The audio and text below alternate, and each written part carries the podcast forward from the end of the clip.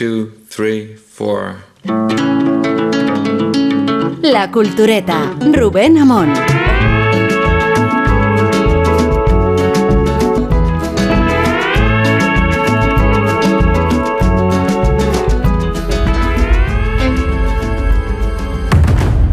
I, John Dutton, do solemnly swear to uphold the Constitution of the state of Montana against all enemies, foreign and domestic.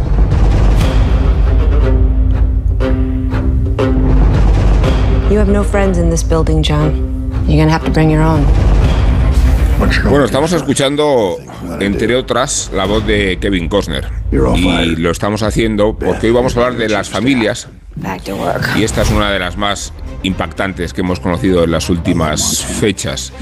No sé, culturetas, ahora os presento cómo hemos podido vivir sin Yellowstone.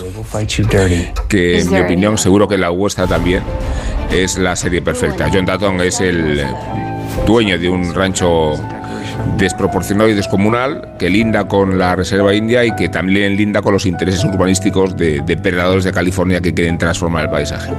Y en ese contexto de western, porque todo es un western, avanza y prolifera la estirpe de los Datton con todas sus particularidades, actitudes criminales y desviaciones familiares. Seguro que Willy Guillermo Altares, que no estuvo el otro día en la tertulia que hicimos en Palma de Mallorca es el primero que quiere hablar de ella. Pero antes voy a, voy a presentar voy a presentar a Sergio El Molino. ¿Qué tal, Sergio? ¿Cómo estás? ¿Qué tal? Muy buenas, muy bien. Y a Isabel Vázquez. ¿Qué tal, Isabel? ¿Cómo estás? Muy bien, buenas noches a todos. Y a Rosa Monte, claro. Buenas noches, con voz. Mira qué voz. No qué tengo voz. nada que decir, ¿cómo no? Dale, dale, Recio. pero- Tu voz Pero por suena, lo menos suenas. su- tu voz suena rotunda, Rosa. Sí. Has mejorado mucho. ¿eh? Pero la, la, la carátula de pantallas eh, que hizo la semana pasada la podíamos mantener ya para siempre. Os quedó muy bonito el programa de Mallorca, me disteis mucha envidia. Ay, Sí, ¿verdad? En Mallorca. te echamos de Pues, menos, Lo, Willy. lo que sí hicimos fue lo que sí hicimos fue cebar eh, la serie de la que vamos a hablar al comienzo del programa porque terminamos con ella el otro día y se nos quedó corto yo creo el recorrido de este de este serial que además tiene precuela y secuela. Eh, yo, yo reconozco haber devorado con mucha mucha pasión la primera y la segunda temporadas y estoy empezando a dosificar la tercera porque se me está empezando a acabar Pero, pero has hecho otra cosa en los últimos días. Eh, me, me pasa lo mismo, Rubén. Eh, Soy, soy- soy como un niño al que le ando la- la- la- las llaves de, de una tienda de gominolas. Entonces, eh, estoy agobiado porque no sé cómo gestionarlo. Entonces, me, me- me- me- me- me- me vi la primera temporada compulsivamente. Y luego me dije, a ver, quedan cuatro. O sea, esto no se puede consumir así. No, Eso no puedo es. ser el, el- el- el oso cocainómano de Yellowstone. En- en- entonces dije, luego, Lo- Además en Yellowstone, ¿no? me- Muy- muy apropiado. de Harrison Ford y Helen Mirren, que es la, la primera precuela eh, de mil que se llama 1923, digo, "Jo, es que esto debe ser demasiado bueno. Entonces, me voy a la de 1883 y digo, me voy a ver uno, pero es que la de 1883 es buenísima, o sea, es como un western que dices, joder, hacían, o sea, que yo creo que es de desde Sin Perdón, Sí. no veía un western tan bueno. Y dices, ¿y ahora qué? O sea, entonces es que ya no sé qué hacer, o sea, si ver uno, uno, uno, Todo a la vez. si, si verlo todo para atrás, Todo a la vez en todas partes, Willy. Toda la vez. sí, sí. A mí me pasó lo mismo, es decir, como estábamos, ¿qué hacemos? no? eh, como estábamos huérfanos de Yellowstone eh, eh, y de pronto, estando huérfanos de Yellowstone, nos llega todo a la No, vez. ha, ha sido como liberar una Entonces presa. dice, ¿verdad? lo Ha sido- veo, lo veo como si no hubiera visto la Guerra de la Galaxia en su día y me pongo episodio por episodio y de hecho empecé por 1883, pero claro, cuando iba por el tercer capítulo y me estaba gustando tanto, dice, "Mm, yo me voy a ver Yellowstone un poco. Y entonces me fui a ver Yellowstone y entonces dice, eh, claro, yo ya Sí. sabía lo que era Yellowstone, aunque no lo había visto, pero, pero claro, esa mezcla maravillosa de, de, de Succession, Dallas y Banshee, Sí, total, total. porque, porque, Sí, porque es- tiene más de Banshee sí. que de ninguna otra. Total, es- Porque es muy Y ella bonita. y la hija, ¿cómo es? La hija, pero qué puta maravillosa. Y, y- y- y qué mala, o sea, tiene una mala hostia cósmica. O sea, es una sí, cosa, sí. cada respuesta que da es una cabronada. Que odia a los caballos, que me encanta o sea, en ese, en ese Y el, y sitio. el- y el hermano y el, y el hermano Navisil, o sea que es que Sí, de- sí. la- los mata de 8 en 8. O sea, es una cosa. Y, y luego, bueno, la, la parte del retrato de, del mundo de los Draculio, ¿no?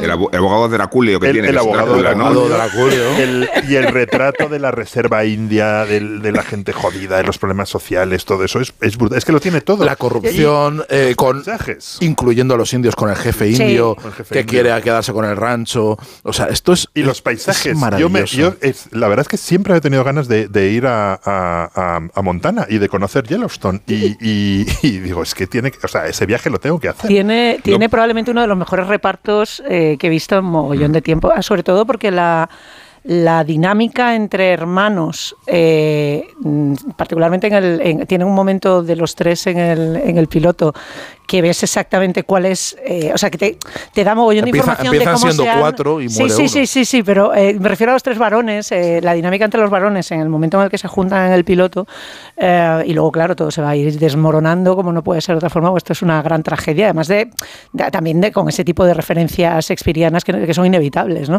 Pero, sí, sí. Que, que- pero que la dinámica entre ellos, para bien y para mal, está muy bien definida desde ese principio, en el momento en el que juegan, porque no hay mejor, eh, eh, mejor vía para conocer a, un grupo de hermanos que verlos pelearse y verles jugar entre ellos. Entonces hay un momento alrededor del fuego con el crío de uno de ellos que es, que es maravilloso. Y luego se da la particularidad de que además entre ellos mm, se parecen, o sea, no se parecen y se parecen, y tú vas buscando rasgos, y eso es una filigrana de, casting, porque eh, incluso en gestos que vayan y que además te remitan a Kevin Costner, es una cosa eh, in- in- increíble. Luego está el personaje de Cole Hauser, que es el, el Tom Hagen de todo esto, que es un tiarrón eh, espectacular eh, y, que, y que Sí. además tiene una presencia Porque en. Dinastía Fallon se tiraba al chofer que era muy feo. Eso pero, pero por este lo menos entiendes. este está más tiarrón. Esto- no, no, este es un tiarrón que entiendes perfectamente luego- dónde están las fuerzas, el- qué tal. Y, luego una Texas, cosa. Y el, tío de, y el tío de Texas que no quiere meterse en movidas en el, en el, en el rancho. El diálogo que tiene con él, le- con ella, le dice, ¿cómo le, le dice? Dice, yo no hablo paleto, dice. Y él le dice, veo que tampoco hablas caballo, porque no tiene que hacer con el caballo.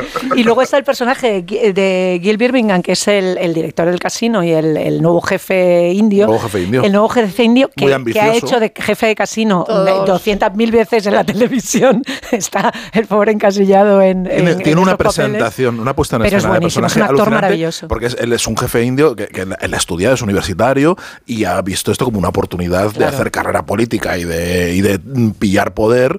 Entonces asume perfectamente todas las tradiciones y toda la, y toda la parafernalia india de, de la tribu. Y hay un momento en el que está mm, la, la- la primera vez que aparece, que está hablando con la gobernadora, ¿no? Y está teniendo um, una, una, una audiencia en, la- en, en el casino.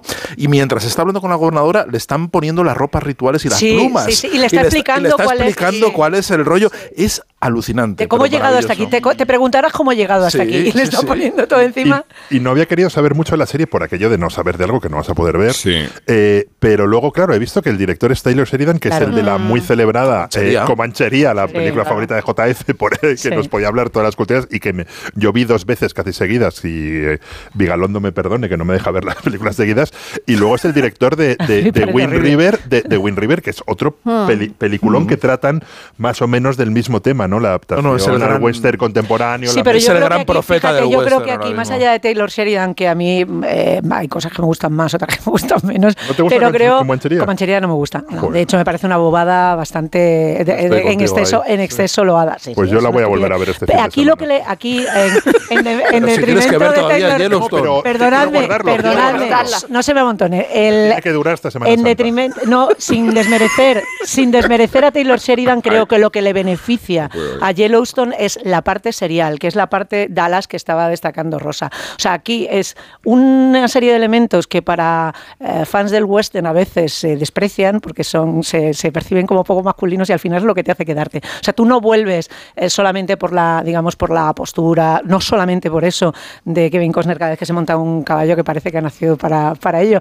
sino realmente tú vuelves por el culebrón. Es por lo que vuelves y por lo que está montado. sin o sea, duda. es, de es hecho, lo que los te hace femeninos son muy masculinos, Eh, exceptuando la hija eh, maligna que se parece muchísimo. A mí me recuerda mucho a Suelen. Sí, sí, pero es, es Suelen comprada está mezclada con Linda Fiorentino de los 90. Eh, si, te, si, te, das cuenta, el piloto, el, efectivamente, el piloto, el primer episodio parece una película de los 90, porque las mujeres son o la fan fatal o la señora que está en casa. Eso ya va evolucionando y se va, digamos, se va repartiendo un poco más, pero el piloto es de una testosterona abrumadora, lo cual no le resta interés. O sea, ¿eh? te, viene, te viene el olor a cuero por la pantalla, los caballos como huelen el polvo, cómo se levanta, todo, todo ese mundo es muy atractivo y es, verdad que, es, que es lo que te engancha, porque además es que están no, no, descuidan un solo detalle del, del, del, canon del western, ¿no? Están todas las. El primer conflicto son unas vacas. Son unas vacas. El primer conflicto son unas vacas. Y los primeros conflictos que se cuelan en la reserva y, los indios se las quedan. Y los primeros conflictos familiares son, papá, yo no soy un ganadero, yo soy un vaquero. Y un ganadero no es un vaquero. Hay un diálogo. el diálogo de tú que ves cuando ves una vaca pariendo. Al principio que le dice, dice ¿tú, ¿tú qué has visto aquí? Dice, pues veo,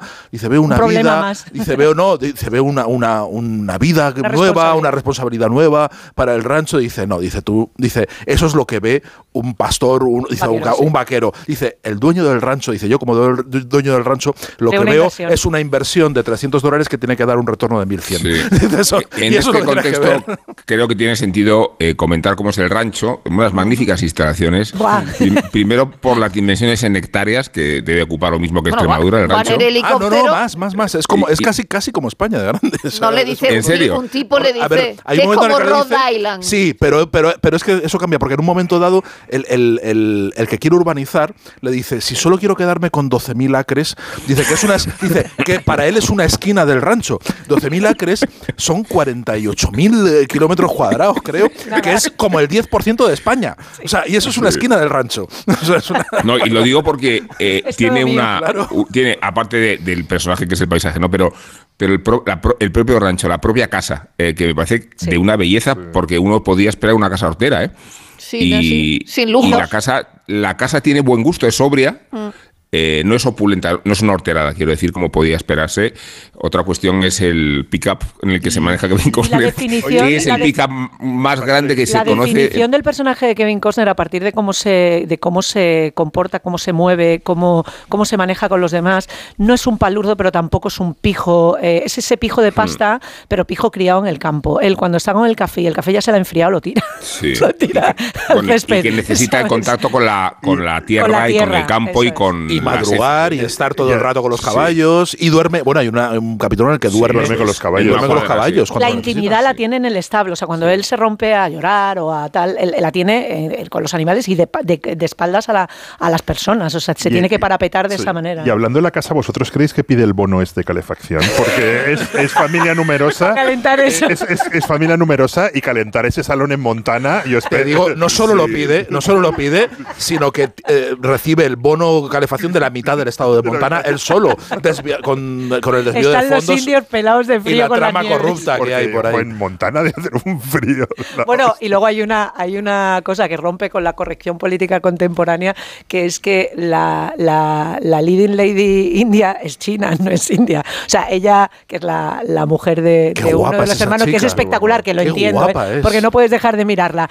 Eh, y como tiene algún tipo de rasgo étnico, pues hemos hecho un poco la vista gorda, pero eh, la muchacha dice que es parte cherokee, cosa que puede argumentar probablemente el 90% de la población de Montana, algo de sangre cherokee tendrán por ahí, pero la chica es hija de, inmigrantes chinos.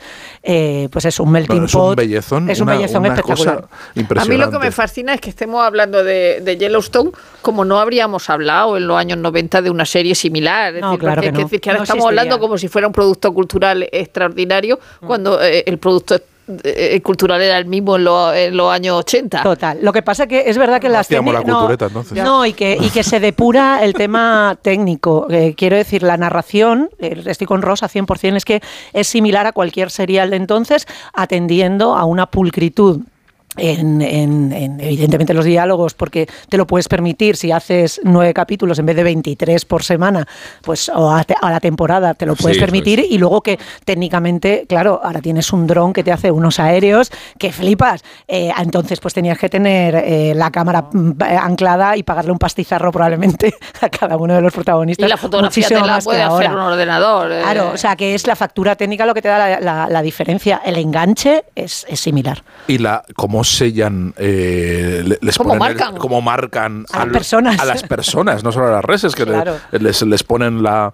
la Y de, de, de Yellowstone y eso es... Y esas frases de. de- co- cogen, y cogen a gente desarrapada, gente que acaba de salir de la cárcel Bueno, al que, y, les, cogen, y les ponen... al que cogen y lo ponen a, a domar al caballo, que es como horizontes de grandeza, pero no, lo ponen ahí, lo atan al caballo hasta que el en caballo una se escena que es, cansa. que es un pringao, que hace porque su, su padre le, le- es, un, pide- dro- le es un drogadicto, trabajo. dice por favor acoge a mi hijo que es drogadicto que está por ahí perdido y tal, y entonces le acojan, le, le- le marcan con la Y, pero es un tirillas que no vale para caballo, que no, y, y hay, un, hay una escena conmovedora y cómica a la vez, que está subiéndose, o sea, se, se ma- madruga, sale con el caballo y tiene que montar y hace así, pero con una cara de, de hastío enorme, dice... I hate this job. I hate this Pero job. y, y además No, lo mal que, o sea, adrede, ¿no? Es decir, lo bien que montan a caballo todo y a él se le ve ahí como desgarrado Sí. encima del caballo, como esto Y no es lo pronuncia mío. una frase que luego pronuncia otro personaje que dicen, ¿tienes familia? Y dice, están todos muertos o en la cárcel. Me parece, Sí, el, que el me parece tiempo un que llevamos resumen del y- western. Digo que el tiempo que llevamos y todavía no hemos hablado del personaje de Rip, que parece un acrónimo porque eh, Rip, que es el maleante y matón, eh, en realidad se llama Rip eh, eh, coloquialmente, pero valga el Rip para el Requiescat Pachen porque es a lo que se dedica, ¿no? A, a la facultad de hacer todo el trabajo oscuro al personaje siniestro. A llevar a la gente a la estación se de en- tren. Sí, eso es Y de hecho, el único delito que, que se le quiere atribuir, aparte de matar un oso, es eh, atribuirle la responsabilidad de la caída de dos chinos que en una excursión se han, se han venido a- al vacío de verdad, pero no logra que convencerles Oye, con eh, el argumento primero, ¿no? Rubén y la caracterización de la, de, de la hermana Hmm. que tiene ese, ese romance interrum- eh, intermitente con, con, con el, con el vaquero y que en un momento dado le digo Tom Hagen le puedes llamar. a Tom Hagen, Tom Hagen. a Tom Hagen que, que le dice aprendamos el nombre. le, le- le dice después de, de- des- después de montárselo en, en, eh, en el dormitorio le, le dice dice bueno podemos ir el fin de semana que viene hay un festival en no sé cuál y la otra dice ¿con festival qué dices? Sí, se, se me olvida que, que no me gustas se tanto. me olvida que no me gustas que tanto, ¿no? Y entonces ella se arrepiente y en la escena siguiente le dice, dice, puedes llevarme a algún plan, pero, pero no un festival de música, invéntate otro plan. Dice que vaya mejor con mis gustos. Y se vuelve y le dice, ¿quieres ver como una manada de lobos devora a un alce? Dice, ¿cómo me conoces? ¿Cómo me conoces? Bueno, Hay un momento en el que después de una la- escena de sexo, ella termina y dice, no recordaba que la tenías tan, tan pequeña, sí. siempre pienso, no, le dice peor, No sí, dice, siempre, ser. siempre recuerdo, dice, en mi cabeza siempre me parece que la tienes más grande. Grande, sí. O sea, es que No es peor, ser, ¿sabes? Que es como... Bueno, no sé cuántos abonados hemos conseguido hoy para Sky Showtime, que es una magnífica ocasión para ver la Tiene serie mogollón de series, Bosé, por Sí, cierto, la serie de Miguel Bosé, la serie de Bosé, eh, que tiene que ver contigo, Isabel, pero Gracias, gracias. eh, eh, es verdad que... Por cierto, que, sí, perdona Rubén, eh, si me No, no, permites una eh, pequeña cuña. favor, sí, hoy, una, se- una cuña publicitaria, sí, adelante. hoy viernes se estrena el mm, primer capítulo que escribo yo. o sea que- Sí, de Julio de Julio Iglesias. Iglesias. Así es que me hace ilusión, me hace muchísima ilusión. estaremos De Yanina, de. Yanina. Y con Janina. Sa- ¿Sabemos Bueno, si Yanina sale en la nueva de Ridley Scott? Eh, siempre sale. detrás Napole- o- es que Napoleón, ¿saldrá de detrás, Josefina? Las produce siempre ella, o sea que... Bueno, os voy a poner un vals, ¿eh? Os voy a poner un vals, a ver qué os parece. Un vals de Max Richter. Y lo utilizo para embriagarnos en la lectura de un ejemplar del Daily Mail que ha llegado debajo de mi puerta y una crónica de Tony Rennell. Gracias, Tony. A propósito de la publicación del último megatocho de Simon Sebag Montefiore, autor de Jerusalén, claro, y de los Romanov, por citar los antecedentes volumétricos. La primera de las 1.344 páginas de este ensayo, no hablaremos de las notas a pie de página ni de la bibliografía, digo que la primera de las 1.344 páginas incita a reflexionar sobre las palabras desesperadas que se citan del poeta latino Virgilio. Tantas guerras, tantas formas de crimen, el profano Marte lo somete todo a su loca voluntad. Y el mundo es como un carro enloquecido, de tal manera que Lenin tendría razón cuando la esencia de la humanidad se resume en quién controla a quién. Y así, desde el principio, nuestros cerebros están en funcionamiento mientras este maratón de libro intenta resumir toda la historia humana en un solo volumen, desde los primeros pasos en una playa de arena hace 950.000 años hasta ahora en Kiev, bajo el fuego de los misiles rusos. En medio, aparte de tiempo, Hay una saga interminable dominada por el sexo, por el salvajismo, a veces con incursiones de periodos de paz y de progreso que realmente se malogran en poco tiempo. ¿Cómo se embarca un autor en un viaje tan desalentador de erudición y por qué?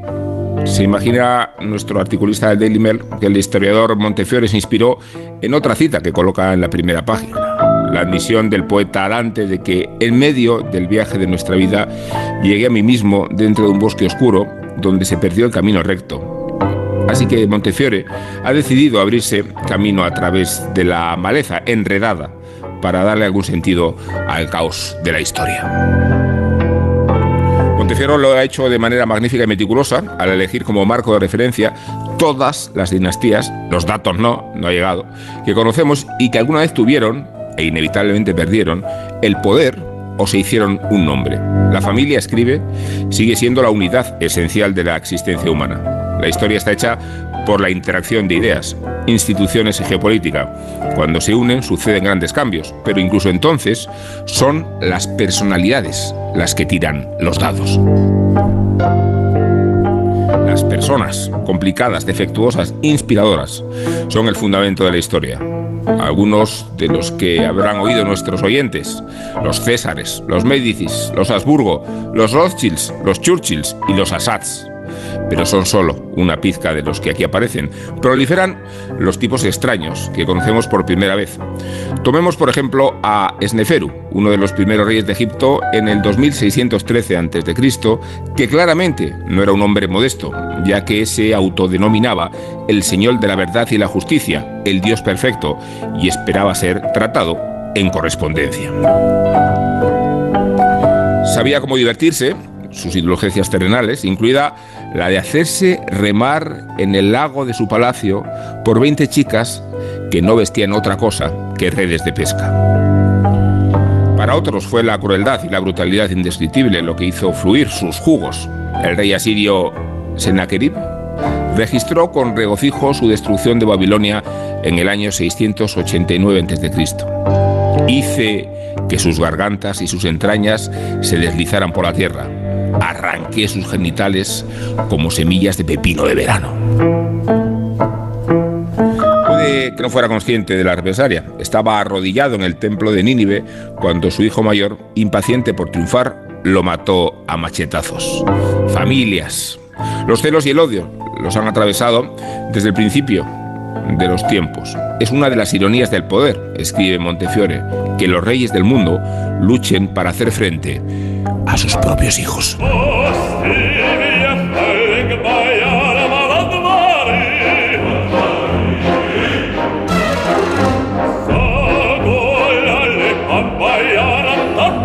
En la Rusia del siglo XVI, el zar Iván el Terrible, estamos escuchando la ópera homónima de Prokofiev, no le gustaba la elección de esposa de su hijo y heredero, perdió su notorio mal genio con ella y cuando el joven intervino le rompió la cabeza. La nuera, que estaba embarazada, tuvo un aborto espontáneo. Iván logró perder dos herederos de una sola vez.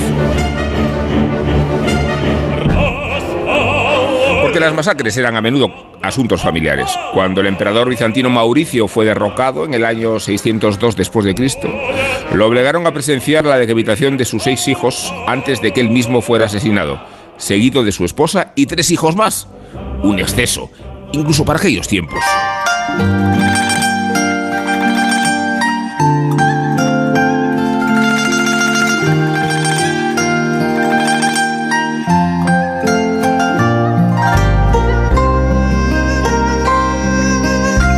Desde que la vida ha sido barata, las guerras frecuentes, el sacrificio humano, representa una actividad y una práctica regular. Y la venganza, incluso la del tipo más cruel, constituye un festín para la imaginación. En este juego de tronos de la vida real, ¿por qué simplemente deshacerse de un enemigo golpeándolo con un golpecito en la cabeza cuando se le puede atar a cinco caballos y luego destrozarlo? Fue ese el final decretado por Jin Zheng, el primer emperador de China, a su mayor adversario. Dos milenios más tarde, un aspirante asesino real en la Francia borbónica fue despachado de la misma manera. Sus tendones cortados de antemano para facilitar el desmantelamiento o el desmembramiento Matar por encima de lo necesario, al parecer, nunca fue un problema. Una emperatriz china se deshizo de una concubina demasiado ambiciosa en la casa de su hijo, cortándole las manos y las piernas y luego paralizándola con un veneno para que tuviera una muerte lenta. Y un Shah de Irán del siglo XVIII mató a un rival llenando su corona con plomo fundido. Luego procedió a invadir Rusia, donde en una ciudad capturada le sacaron los ojos a 20.000 personas. Y no es que sea todo matar. ¿Quién sabía que el pasatiempo del emperador Federico III de los Habsburgo era recolectar excrementos de ratón? O que con 481 pies, la gran pirámide de Giza, construida alrededor de 2750 a.C., siguió siendo el edificio más alto del mundo hasta que la Torre Eiffel fue coronada casi 4.000 años después.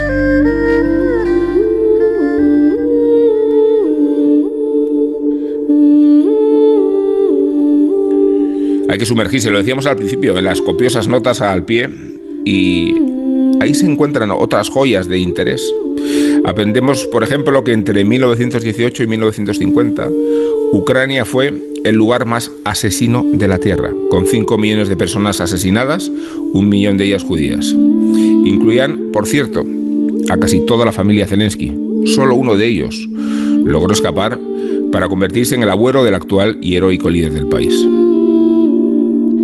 Montefiore compiló todo esto durante el encierro del COVID y lo tejió en una narrativa convincente, encadenando a su escritorio como un ilustre predecesor, el aventurero Tudor Stuart Sir Walter Raleigh, quien comenzó una historia del mundo mientras estaba encarcelado en la Torre de Londres por traición, pero nunca la terminó. Nunca la terminó porque fue decapitado. Montefiore ha cruzado la línea de meta con la cabeza intacta, aunque muy adolorida por el enorme esfuerzo de investigarlo, moldearlo y convertirlo en una narración a menudo atrevida, siempre entretenida y de primer orden. El libro ha ganado elogios de los más altos círculos e intelectuales. Henry Kissinger, exjugador del alto poder, quedó asombrado por su alcance y erudición y lo calificó como una síntesis brillante que imparte nuevas ideas incluso a los lectores más eruditos. El historiador de televisión Simon Skarma lo describe como un logro asombroso y un gran regalo. A mi juicio, dice nuestro colega del Daily Mail, sobre todo interesa es la perspectiva que surge de la comprensión y de la sabiduría. Si esta historia mundial prueba algo, escribe Montefiore en el capítulo final, es que la capacidad humana para automutilarse es casi ilimitada. En algunos sentidos, el Homo sapiens nunca ha sido más saludable que en el siglo XXI. Por lo general, vive vidas más largas y mejores. Los países más pobres de hoy tienen una mayor esperanza de vida que los imperios más ricos de hace un siglo. Pero en otros aspectos tenemos la intención de cambiar nuestra buena fortuna y pegarnos un tiro en el pie. El número de autocracias está aumentando nuevamente y la ferocidad despiadada de la invasión de Ucrania por parte de Putin es un regreso a la normalidad de una manera en que los señores de la guerra y los déspotas del pasado encontraban como una rutina. Se ha reanudado, dice Montefiore, el desorden normal. E Internet sería una bendición a medias, pozo negro, tesoro oculto y relicario de odios y aficiones, verdades, aleatoriedad y juergas, calumnias y conspiraciones. La adicción a él está fuera de control al igual que el poder invisible y no elegido de los déspotas de los datos. Los eventos se mueven a una velocidad sin precedentes y el peligro de una catástrofe nuclear, junto con el COVID y el calentamiento global, fomenta el temor al apocalipsis. Esto no es nuevo. A lo largo de la historia, el temor de que el día del juicio final esté a la vuelta de la esquina ha sido parte del carácter humano.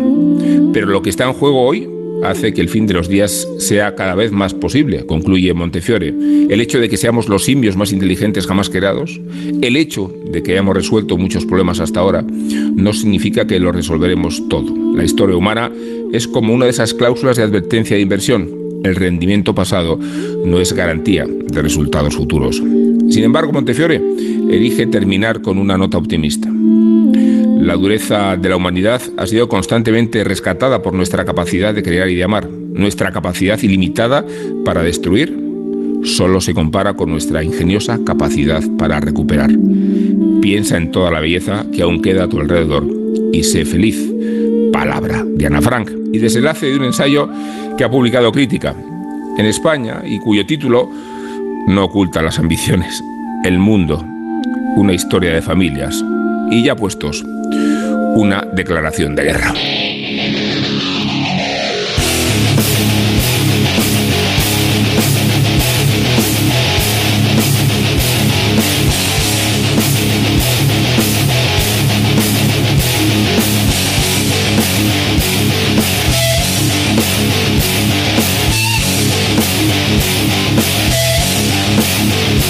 Convengamos que se puede hacer un mueble de televisión con los volúmenes de Montefiore.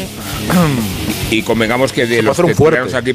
Sí, de los tertulianos aquí presentes, digo, eh, el más proclive a, a, las volumetrías es el propio Sergio del Molino. ¿A ti qué te ha parecido este descomunal ejemplar. Es la, la suma teológica de Montefiore. Yo soy madre de todos los tochos. Soy muy partidario de, de todos los tochos. De los tochos históricos, pero especialmente de los de Montefiore, que, que, lo hemos traído aquí. Creo que el último tocho de Montefiore que trajimos a la cultureta hace unos años fue, fue los Romanov. Romanov porque el anterior sí. no era un tocho. El anterior libro que sacó era un libro sobre cartas era una compilación de cartas históricas que era un librito muy fino para lo que para lo que son sus estándares. Y los Romanov yo creo es el germen. O sea esto es una versión muy muy muy muy engordada de, de, de, de la historia de la dinastía de los Romanov que yo creo que ya se puso dijo ya, ya que he hecho los Romanov pues por qué no hago todas las demás el resto de, dinastías del mundo. Ya una, una vez empezada una pues pues sigues con todas. Y Montefiore eh, Sebag Montefiore me parece un, un, grande, un grandísimo escritor, un, un narrador fuera de serie y un, y un escritor divertidísimo.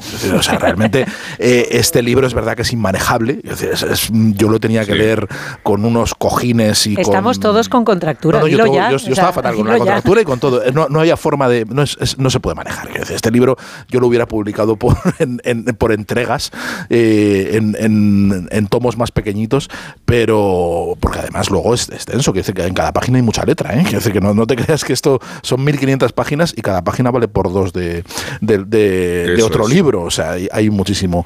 Eh, lo que de, todo lo que lo que cuenta eh, Seba Montefiore, yo creo que vamos a hacer un catálogo de, barbaridades, eh, porque has contado unas cuantas y podemos elegir un montón más, porque el libro está sí. lleno, lleno de eso y no repetirnos además. Eh, hay una cosa que es eh, curiosa que me, llamó la atención eh, de cómo empieza hablando de las familias en el antiguo Egipto y de, las familias poderosas y cómo empiezan a tener un significado religioso y, se empieza a usar la imagen de la familia del poderoso como, como forma de, sumisión y de, y de cohesión social.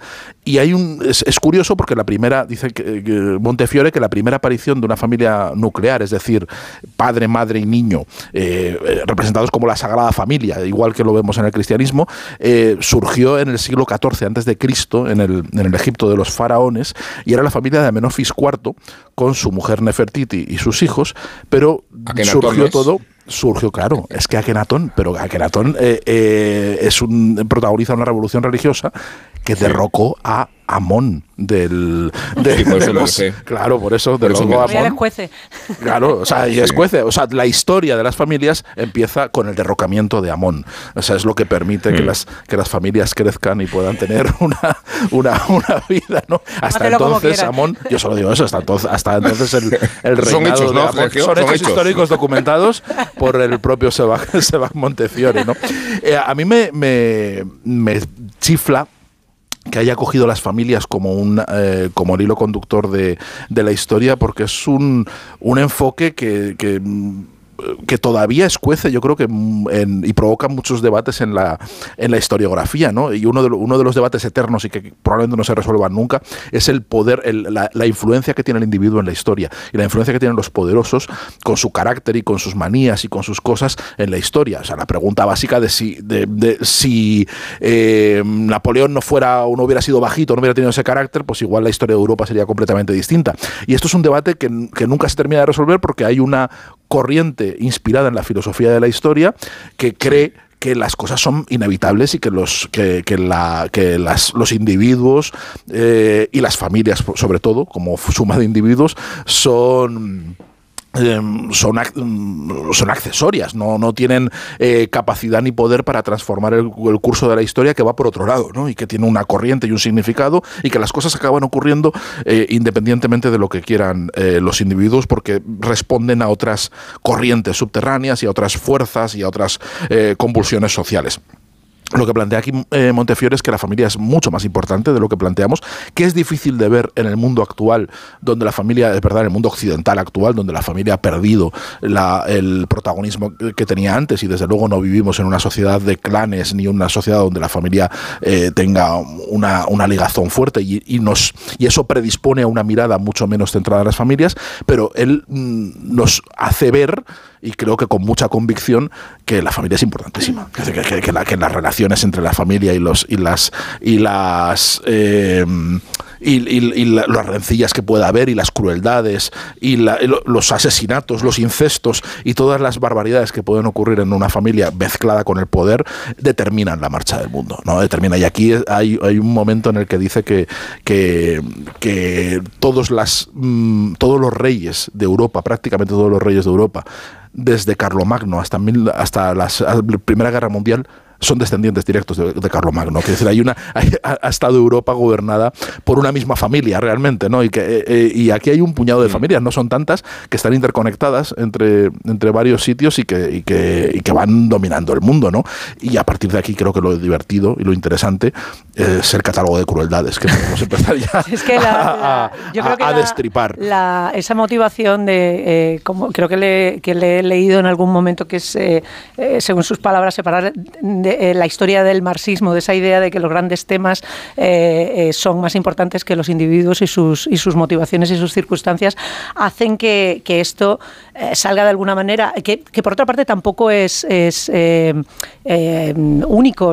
hay otra, otra comparación que se hace con, con Montefiori también, que en alguna entrevista también le, destacaban, dice que parece como un suetonio moderno, que, le, que trata por igual a los césares que a las putas, o sea, que le da, digamos, la misma categoría y relevancia y, e importancia en el devenir, histórico. Pero el hecho de, centrarse en la familia, que se puede leer como una concesión desde el propio prólogo, eh, teniendo una mayor atención a, las mujeres y a los niños, como dice él, dice, es que se, le da poca, poca se, le, se le presta poca atención, que como digo, se puede ver como una concesión, en realidad eh, te muestra mucho más de, no solamente de las motivaciones también, sino de las, eh, barbaridades. Como hay un momento en el que habla de los Ptolomeos, dice cuando, cuando es matar es imprescindible para sobrevivir.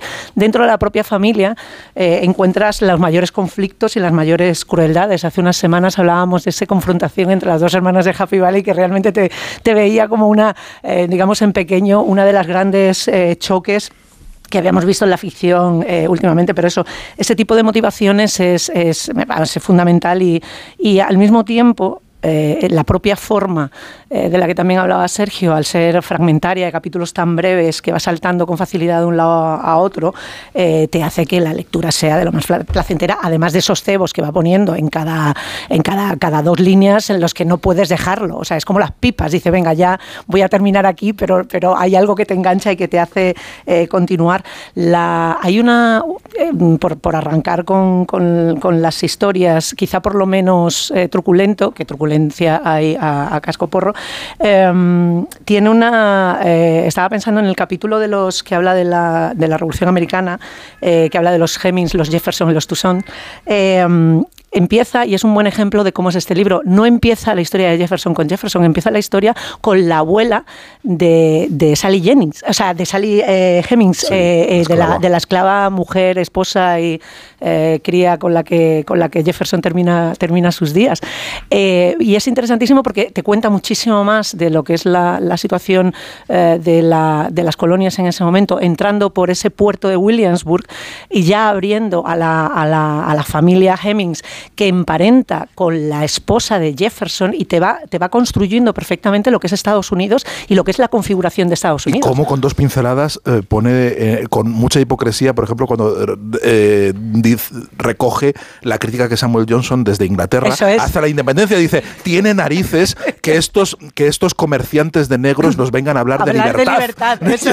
Y de ahí pasa, pero es que esa, esa, estructura de capítulos es maravillosa, porque de, la abuela de Sally Hemings se va a, Jefferson, de Jefferson se va a Washington, de, Washington en, la, relación con la metrópoli se va a William Pitt, de William Pitt se va a Mozart, de Mozart se va a María Antonieta y a Luis XVI, y luego vuelve desde la, desde la Francia, donde se van a volver a encontrar con, con, Sally Hemings, con sus 15 años, en la primera vez que se enrolla con Jefferson, en Jefferson siendo, eh, estando destacado en Francia, o sea, en París, que, está, que es probablemente los años más felices de su vida, eh, y siempre habla que es una cosa que me parece magnífica, de los Hemmings, no como los esclavos, sino como los primos y los hermanastros de la mujer de Jefferson, que realmente eran, porque están emparentados con ellos, son eh, esclavos con los que eh, cruzan sangre y que pertenecen a la familia todo el rato, al mismo tiempo que son esclavos. Y esa relación de la esclavitud dentro de la propia familia, que en este caso es esclavitud real, pero que muchas veces es simplemente una supeditación dentro de las propias estructuras familiares,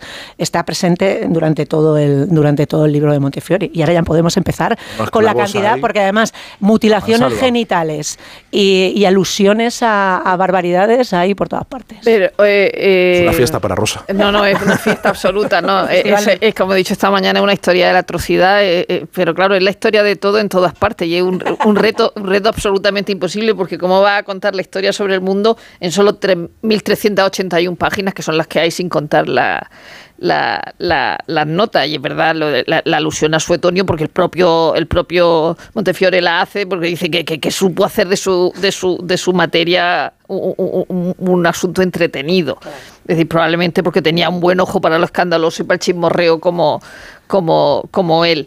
Eh, pero eh, ya digo que, que, son pocas páginas para lo que pretende. Eh, incluso la historia de la vida privada de, de ellos Duby tenía cinco volúmenes, es decir, era mucho, más, mucho más largo que esto. Y esto se ve como como es verdad que es un placer leerlo en el sentido de que están leyendo como un storyboard histórico, como una serie de viñetas de, de, cosas ah, absolutamente increíbles. Eh, él, como historiador tiene una obsesión eh, con, la, con la URSS eh, eh, eh, lo, ha dicho él muchas veces. Porque, claro, él dice que. dice Pero además él reconoce la suerte de él como historiador por haber visto un imperio caer, porque eso no pasa muy a menudo. Y entonces ha sacado ahora, un día tenemos que hablar de, él, claro, de, del centenario de Calvino, ha sacado Ciruela ahora unos libros preciosos de Calvino y uno, hay uno de entrevistas donde, donde le dicen, que esto también es otro, otro, otro tema del que hablamos a menudo, le, preguntan, si le dijeran que ya casi nadie va al cine, que actualmente el cine ya no es un espectáculo, que el cine ha muerto, que diría esto fue porque er, era presidente del Festival de, de Venecia, del jurado de Venecia. Y dice, diría que la ópera lírica es un fenómeno artístico que se ha vuelto obsoleto en el transcurso de dos siglos y que sin embargo este año mi principal actividad ha sido dedicarme a la ópera lírica. Se dice que es todo a lo que iba. La agonía de un imperio puede alargarse un milenio como la de Bizancio, sin embargo él ha visto prácticamente cómo caía, cómo, cómo caía un imperio. Y, es verdad que la, que la, la relación de, de, atrocidades... Eh, a veces se parecen demasiado a las que leemos de la guerra civil, lo cual me preocupa mucho porque la guerra civil fue en el 36, ¿no? Es y a las de Ucrania de ahora. No, no, ya, ya, ya, ya, pero que se, se, eh, se, hay una cuando cuando habla de, de salvajada de eh, de macedonios y persas y tal, y entonces habla del escafismo y dice... Eh, Pariesatis no superó la muerte de Ciro y aguardó una ocasión de vengarse. Venció a los asesinos de Ciro en un juego de dados. A uno lo despellejaron, a otro se le obligó a beber plomo fundido, al tercero se le mató por escafismo, o en artesamiento. Se encerraba y fijaba a la víctima entre dos botes o artesas y se le obligaba a comer leche y miel en abundancia hasta que los gusanos, ratas y moscas infestaban este capullo fecal y se lo comían con vida. Y en el caso de los Habsburgo, que el, capítulo de los Habsburgo es muy entretenido porque va de Kublai Khan y los, y los Polo, no solo Marcos, sino el padre, los padres, a, cómo los Habsburgo eh, acceden al poder. Es decir, el principio empieza con, con Kublai Khan recibiendo a los polos y que le dicen los polos que, que, cuando vuelvan otra vez le quiere que le traigan 100 eh, eruditos para enseñar a los mongoles aceite de la lámpara del Santo Sepulcro de Jerusalén eh, y una, o sea, y con eso le mandan una carta a, Clemente IV. Cuando vuelven los polos, Clemente IV se ha muerto y los, Habsburgos están peleando para, para, llegar al poder. Y entonces el Kaiser, el Kaiser Rodolfo se ganó cinco príncipes casando a sus hijas con ellos y entonces su gran rival era el rey checo de Bohemia, Otakar. Eh, y entonces eh, Rodolfo se sentó deliberadamente en un taburete, se burló de mi manto gris, dice del checo. Dice que se burle ahora. Cuando Otakar, ávido de venganza y de Austria, rompió su palabra, Rodolfo lo derrotó en Dunkrut, cerca de Viena. Al rey de oro lo desnudaron. Esto es que recuerda a la guerra civil y a los obispos y a los curas. Lo desnudaron, le cortaron los genitales y se lo metieron en la boca. Rodolfo lo destripó, exhibió Ah, sí. su cuerpo Eso sin vísceras ni miembros en Viena y nombró a su hijo Alberto I Eso es la, tuerto la- la duque de fiesta del chivo también. No, O no, sea, pero es que esto son muy, las torturas muy- de... Yo, yo- mm, ay, perdona. No, no, no, no, no, no, simplemente estaba, es que me estaba acordando de, eh, es, es tan gráfico que, que remite siempre a esas, eh, digamos, eh, torturas dominicanas de, Pero desde de- el principio, de la- en los, en los sí, sí. Ptolomeos, el rey Barrigón, Sí. que era Ptolomeo VIII, eh, que estaba, se casó con, con su hermana, tuvo una hija con ella y se volvió a casar con la hija que había tenido con la hermana, con lo cual el parentesco ya no sé cómo era, que decir, es un parentesco imposible, era hija, hija, hija, sobrina, no sé qué. Entonces, mm, a, a uno de los hijos que tuvo, con, con, con la primera, le, como, como era un rival suyo, le cortó, lo, lo mató y le cortó la cabeza, las piernas y las manos y envió los premios, los, los miembros a la madre, a Sí, la sí, madre no, no, que era a la vez sí, sí. su hermana. Mm, eh, esposa, es que claro, eh, prima, ya no sé qué, Sí, coño- no, no, qué los narices. es. son imposibles. se lo mando como regalo de cumpleaños. No, o sea, que es es, Juego de todo- Tronos, es- es es Juego de alucinante. Tronos, sí, sí. Sí, Es alucinante. eh, o sea, yo, yo, eh, creo que el, que el libro tiene, para mí, es divertidísimo y tiene grandes virtudes, pero también tiene un par de defectos. Uno, como he dicho esta mañana, eh, se- sería una obra maestra si le quitases 800 páginas. Si Mm. pudiésemos leértelo. No se puede. Sí, Pero sí, que es la historia sí del se mundo. puede. sí No se puede, no Y se puede. segundo- Quiere Bryson Willy. Bryson quiere Willy, ¿no? Claro, yo quiero Bryson. eh, O sea, Xenó, quiere Xenó. Quiero, es que es otra quiero- cosa. Bryson te hace la historia del mundo en 500 páginas. Pues- pues claro, pero cada caso es cada que es muy cosa. excesivo, le calzas dos- 200 más. Pero yo creo que un libro de 1500 páginas, aparte de que físicamente es, es inmanejable, O sea, pero bueno, cervicales. se, se picotea, es un libro estupendo para tener en el cuarto de baño y, y proceder mientras Como decía procedes. Rosa, es Eh, una fuente inagotable cuclillas, de- como de- de- de- para las columnas. a- Vamos, a- a- es abrirlo en, en- en cualquier lado y, y luego, claro, tiene un, un- hay un debate que es la mitad de las cosas que cuenta no te las crees. Entonces No, no, no, sabes yo- yo- lo, lo que es ahora voy a historia. repetir yo no lo que he dicho esta mañana. Claro, no sabes lo que es historia. No, lo- y- esta y lo mañana, que por es favor, no existe. Ya. Esta mañana no existe Y- el y lo- programa. Lo, que es historia y lo, y lo que es invención, que es a la vez muy divertido, pero en otros libros de Montefiori, por ejemplo, La, la- la corte del, del zar rojo y el Jerusalén, que son dos libros Están maravillosos, llenos de diálogos, están llenos. de diálogos, pero yo creo que te los crees más que, que Sí. esto. Por otro lado, y luego, grandes virtudes es eh, realmente mm, la capacidad de mezclarlo. Eso es, mm, como decía Rosa, toda la vez en todas partes, o sea, empezar en China y acabar no sé dónde, y, y un poco esa descripción de, de la humanidad que inquieta bastante, que es eh, parece impesible que hagamos que hayamos sobrevivido a esto, por ejemplo, como, como, como país, ¿no? Bueno, que estuvimos a punto de no sobrevivir, pero su descripción de, de, de- de Carlos el Hechizado dice, había nacido con inflamación cerebral, un solo riñón, un solo testículo y una mandíbula tan deforme que apenas podía masticar, pero con una garganta tan ancha que podía engullir tragos, eh, tragos enteros de carne. Nunca aprendió a leer correctamente, era cojo y padeció multitud de enfermedades, entre ellas sarampión, viruela y rubeola. Dice, según escribe Martin Radi, Carlos tenía un estado intersexual con genitales ambiguos. Y o sea, realmente cuando uno ve las familias que han controlado el mundo, por no hablar de los que lo controlan a- ahora o lo pueden o lo pueden volver a controlar como los Trump, nos preguntamos que como humanidad es un milagro que hayamos llegado hasta aquí.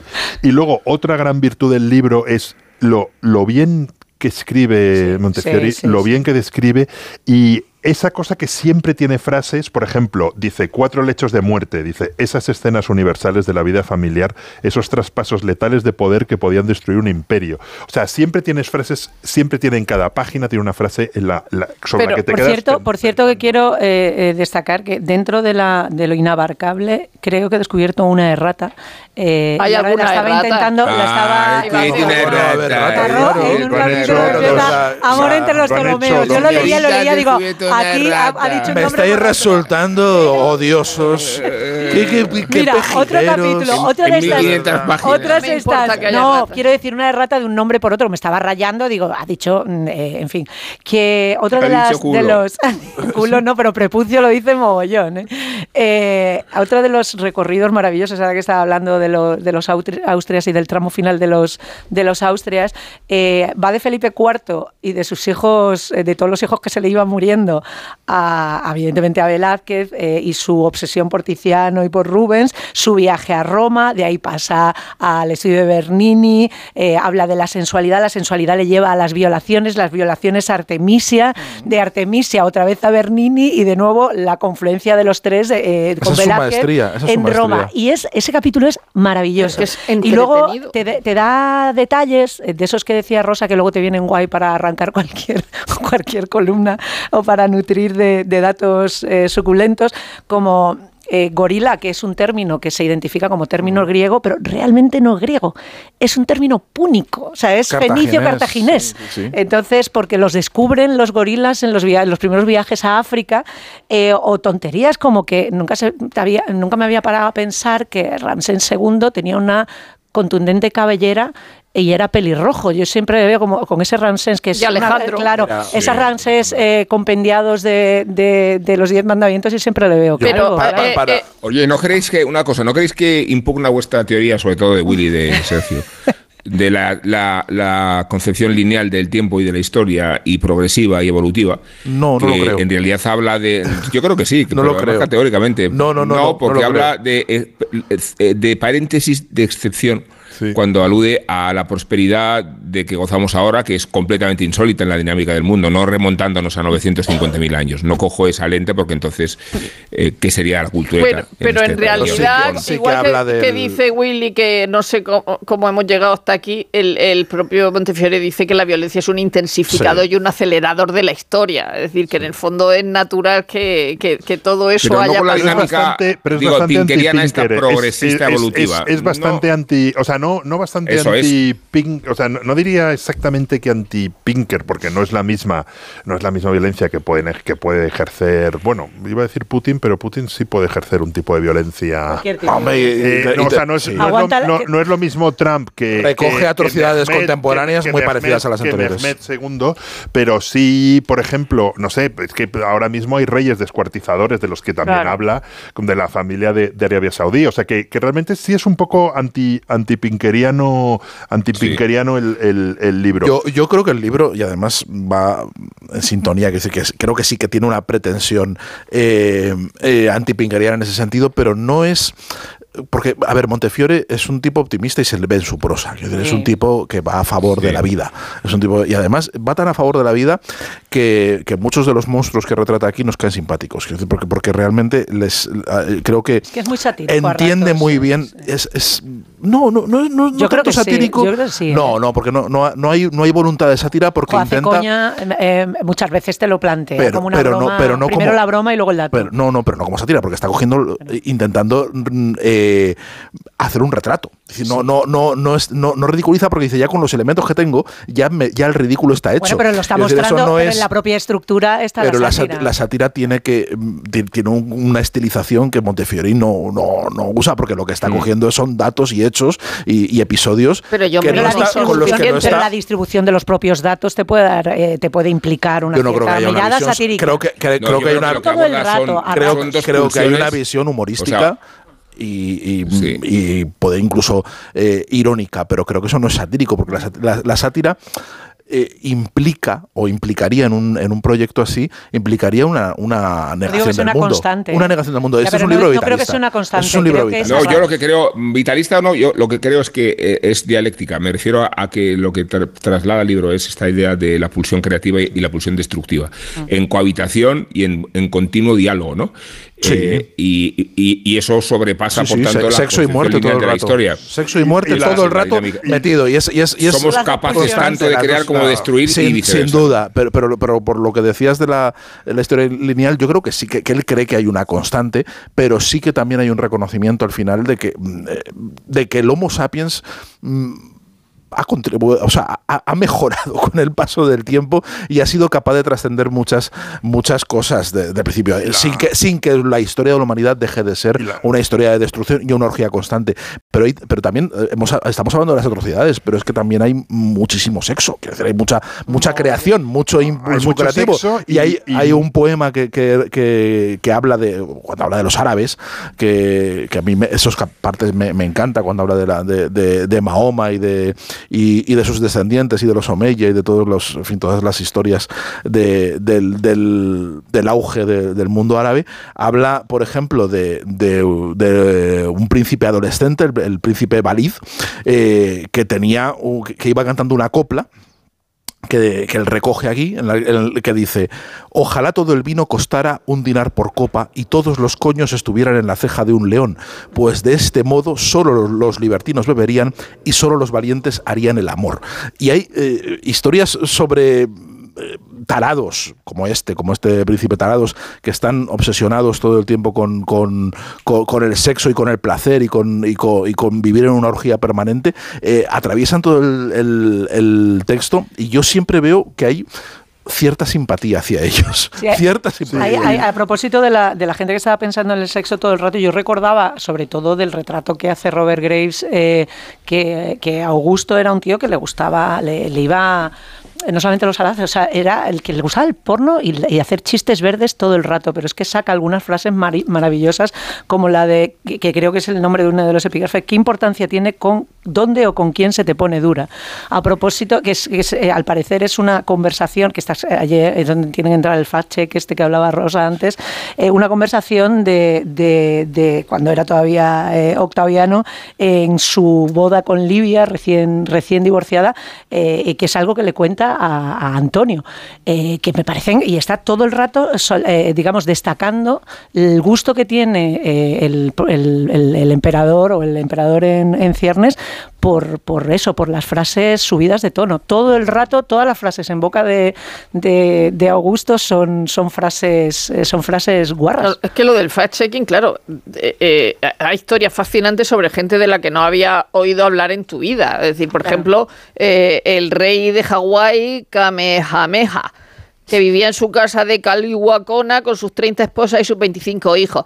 Eh, eh, Rubén antes ha hablado de, lo- de, la- de las notas de pie de página. Las notas de pie de página son maravillosas Son porque dice, algunas. dice aquí, Kamehameha se casó por amor y por prestigio, contrajo matrimonio con, con Kepulani, hija del rey Kigalo, a al que había Así es. sacrificado, pero vivían separados. Ella tuvo 14 hijos, cuatro del rey y 10 de sus amantes, pero su principal asesor era su favorita, la reina Kahamoa Hananu, divertida, inteligente y con un peso de 200 kilos a la que nombró regente. Tú dices, esta señora de 200 kilos, y claro, lo digo lo del fache, que decir, yo esta señora de 200 kilos no he oído, habla, oído hablar jamás de ella, pero de María Antonieta sí. Entonces, cuando yo he, he- he leído que María Antonieta pidió aliviarse cuando vino Sansón, el, el- el- el verdugo, a por ella para llevársela a la guillotina, y él le dijo que no le daba intimidad, y entonces ella se acuclilló. Yo me imagino a María Antonieta haciendo caca allí delante de, de Sansón. Pero cuando te lees la, la biografía de Stefan Zweig, lo que dice es que a la reina le dicen que no puede ir vestida de negro, que tiene que ir vestida de blanco, porque el, el negro es muy digno para ella, que va de luto, y entonces eh, pide intimidad, le dicen que no, pero además se la pide otro señor, no a Sansón, que Sansón llega a las 10 de la mañana.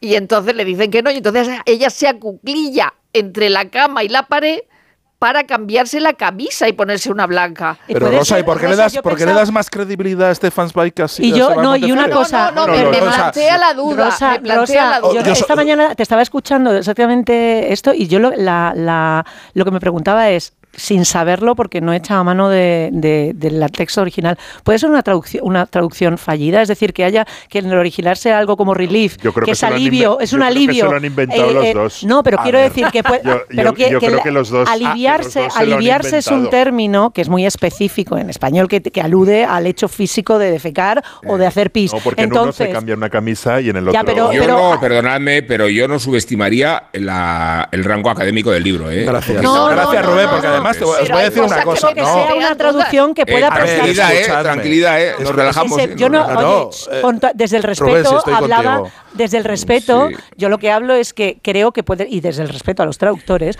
No, creo que puede que- ser un término que se preste a confusión, porque que relief también la puede ser trayectoria de aliviarse. Montefiori, la trayectoria de Montefiori y la erudición del libro no, no solo eso. no pretenden ser un entretenimiento. No solo decir, eso, Rubén. Homologando la historia, no solo No, comentando. sol- no solo eso, en cada, en cada parte está revisada y asesorada por, por, por, por- por expertos historiadores. En cada, partes. no es verdad, pero está- además está acreditado. Quiero decir, en, la- al principio del libro eh, hay una, un- una relación de los historiadores expertos en cada época y en cada y en cada y en, y en cada lugar y en cada país que, le- que les ha revisado y les ha dado el visto bueno a todas las historias. ¿no? Es decir, o sea, él, él ha, ha Es que tenido sería muy un- interesante, bastantes ¿verdad? Eh, asesores.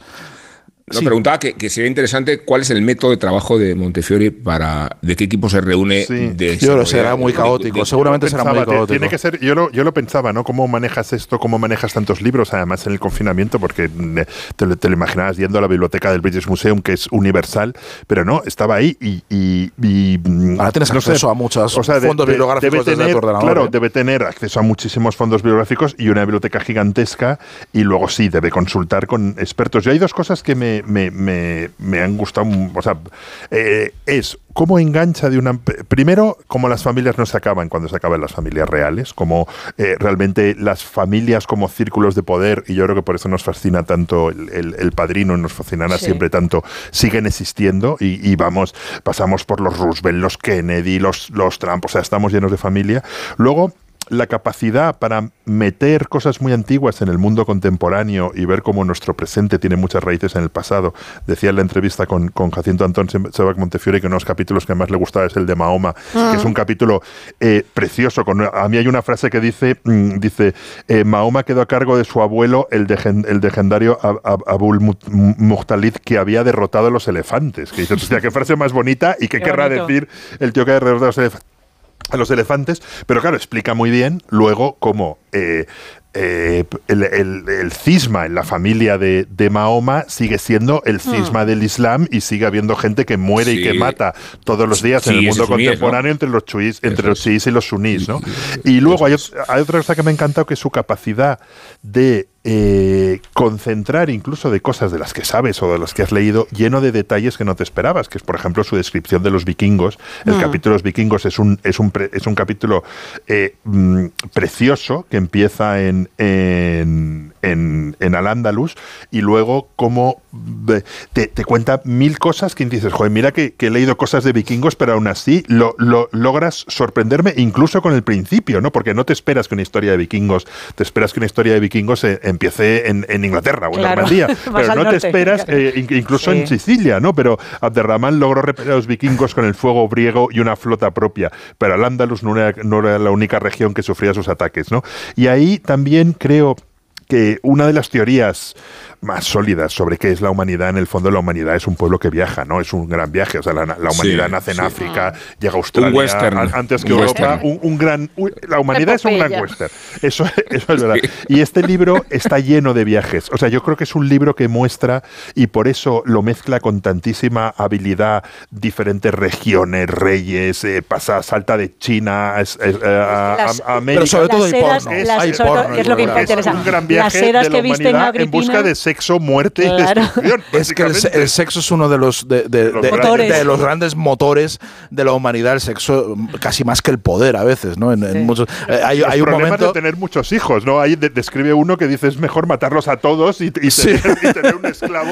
Hay, hay- muchos hijos son un por una problema. historia de, de María Antonieta, antes de, de- de conocer a su verdugo y acuclillarse ante él unos, unos años antes, Para hacer lo que fuera. para hacer, para hacer lo que fuera delante de su verdugo, que ya, ya, ya, lo, ya lo descubriremos. Eh, queda- debería quedar pendiente, deberíamos averiguar. Sí, eh, que- Yo, lo- yo voy a buscar la, la- la versión original a ver Pon qué en. Google. A ver qué eh. María Antonieta cagó Claro. delante de su Yo verdugo. Bueno, había una- porque una la- el término es historia. relief. Yo creo que es relief. Sabéis que Antoni- María Antonieta, la, la- en fin, hija de, de- de- Teresa. de María Teresa, le mandan a, a la corte de- del, del señorito Luis y pasa el tiempo y pasa el tiempo y aquella pues no, ni se queda embarazada ni parece que pase nada y entonces va, eh, va José, el emperador José de... José, el José. El, José, el Pepe, el emperador José, el de las elecciones permanentes, porque dice que tenía unas elecciones constantes y que iba, y de- decía, le, por palacio, le decía a un amigo suyo que Austria iba a sufrir de priapismo político constantemente, ¿no? Y que entonces va, va a ver qué pasa, va a ver qué pasa. Y entonces... Ese es José II, ¿no? José El- el II, hermano, José el II, emperador. el, er- el emperador, va a ver qué pasa con, porque su hermana no se queda embarazada, qué está pasando aquí con este imbécil y tal. Entonces va y se mete hasta el dormitorio, se mete hasta el dormitorio real para, para enterarse. Dice, en junio de 1777 José visitó a su hermana en París, donde investigó la asombrosa situación de la corte más desenfrenada de, de Europa. Nadie les había explicado al rey y a la reina cómo hacer el amor, pero el emperador quizá era el único hombre en el que podía confiar el rey de Francia. Dice, José llevó al monarca, bastante débil, pero no imbécil, a dar un paseo. Imagínate, eso dice el emperador José II, dice, imagínate, en su lecho conyugal tiene una erección totalmente satisfactoria. Introduce el miembro, se queda ahí dos minutos sin moverse, lo retira sin descargar, pero todavía erecto, y da las buenas noches. José le escribió a su hermano Leopoldo, ah, si hubiera estado presente una vez lo habría solucionado. Necesita que lo azoten para hacerlo descargar como, con pasión, como los burros. A ver, Voy- lo que o sea, estamos- es, lo- es- y bueno, y co- co- como esto, hay mm, chorrocientos. Necesitaba, necesitaba Lo a que Kevin Corner a- y todos sus hijos que le enseñara a hacer como las vacas. Pero imagínate que dice, necesita que le, que, que le, que le azote Como las reses. como, a los- como Como las reses. reses. Lo que, está- lo que estamos haciendo aquí ahora lo resume muy bien Borges, amigo de Sergio del Molino. Eh, so- sobre, eh, hablando sobre los libros largos, dice, escribir libros largos es un acto laborioso y empobrecedor de necedad, dos puntos. Ampliar en 500 páginas una idea que podría explicarse perfectamente en pocos minutos. Un mejor procedimiento es fingir que esos libros ya existen y ofrecer un resumen, un comentario. Y eso es lo que estamos haciendo aquí. No, pero es Pues verdad que es la forma. Es muy divertido es- de leer, ¿eh? Sí, sí que lo Sí, es. aquí es lo que estamos haciendo y lo que hemos dejado ya de hacer porque vamos a cambiar de tercio. Y vamos a hablar de los Oscars, no vosotros, sino Nacho Ibernón, que va a contarnos la ceremonia desde el epicentro mismo, es decir, desde la habitación donde Tom Cruise vio la gala. Dentro de ti hay un cultureta, si lo deseas, brillará. Todos. Dentro de ti hay un culture bebeta, si lo deseas, brillará. Ahora voy a contar un chiste.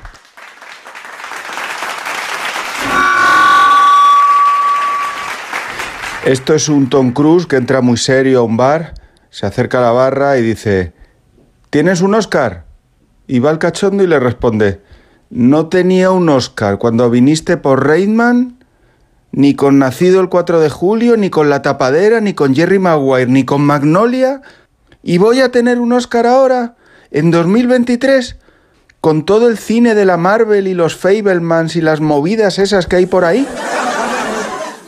Y en esto que coge Tom Cruise, muy en actor, muy en método Stanislavski, le dice, ya, pero que ahora vengo con Top Gun Maverick. Ay, ¿Lo coges? Co- Por Top Gun Maverick, dice, qué cachondo.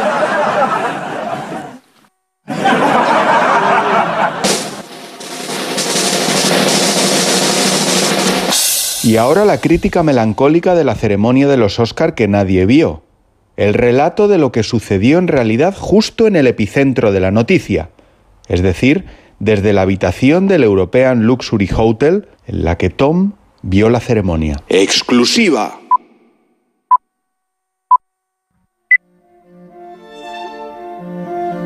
A tomar por saco los Fablemans. Cómo mola el multiverso. Qué triste se ha puesto el Triángulo de la Tristeza porque no le han dado el Oscar a Ricardo Darín. ¿Qué más da todo? La elegancia etérea de Kate Blanchett, con hombreras de terciopelo Louis Vuitton, se ha esfumado planeando. ¡Fiu! Se fue. El gordaco Brendan Fraser se comió todos los planos de la realización de la ABC. Los chistes de Jimmy Kimmel fueron los mismos de siempre. El Dolby Theater vivió otra noche pacificada y fofa tras la hostia de Will Smith que fue punto de inflexión. Qué bonito están Los Ángeles para entrar a vivir, me dijo la otra noche Mariela Garriga. Que es una estrella cubana que está por llegar. Lo único que nos deja esta ceremonia de la desilusión es la desilusión londinense de Tom. ajado, mustio por dentro y feliz en las entrevistas de la red carpet que solo suceden en su imaginación, obsesionado por sus nuevas misiones imposibles. Cara y cruz de la profesión en un mismo tío, ahí en pijama, en una suite con moqueta, con triple capa de crema exfoliante y tope gama en mindfulness. Me he convertido en Ethan Hunt, se dice. Soy un señor que salta todo el rato desde un puente ignoto mientras piensa obsesivamente que es un buen actor, joder. Que yo dormido lo hago mucho mejor que el chino ese del templo maldito. Que yo merezco el reconocimiento que no me dan en la academia. Shit. Aunque en la cienciología sí, ahí sí. En la cultureta te queremos, Tom. No te vengas abajo, Jolín. De primero tenemos cocido completo o bichisua. Y de segundo, merluza en salsa verde o chuletillas con ensalada. Mm, yo tomaré bichisua y merluza. ¿Y usted? Pues yo, yo lo que quiero es decirle que le siento como a un hijo. Vale. Extra Día del Padre de la ONCE. El 19 de marzo, 17 millones de euros. No te quedes sin tu cupón. Cómpralo ya. Extra Día del Padre de la ONCE. Ahora cualquiera quiere ser padre. A todos los que jugáis a la ONCE, bien jugado. Juega responsablemente y solo si eres mayor de edad. A la hora de alquilar, ¿experimentas el pánico de elegir el inquilino adecuado? ¿O confías en la selección de un inquilino solvente y fiable a los especialistas en protección a propietarios? Cada día somos más los que disfrutamos de la protección de alquiler seguro. Llama ahora al 910-775-775. Alquiler seguro. 910-775-775. En Onda Cero, La Cultureta.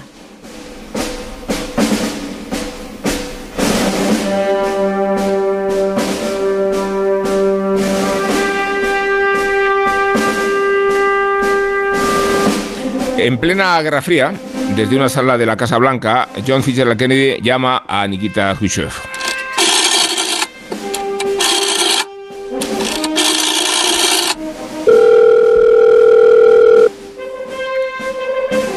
Imaginemos la escena, son los años 60 y el presidente de los Estados Unidos entra en una sala acorazada y vacía, salvo por un solo objeto en su interior, un pequeño teléfono rojo que solo puede llamar a un análogo, que se encuentra a su vez al otro lado del océano, en el Kremlin de Moscú.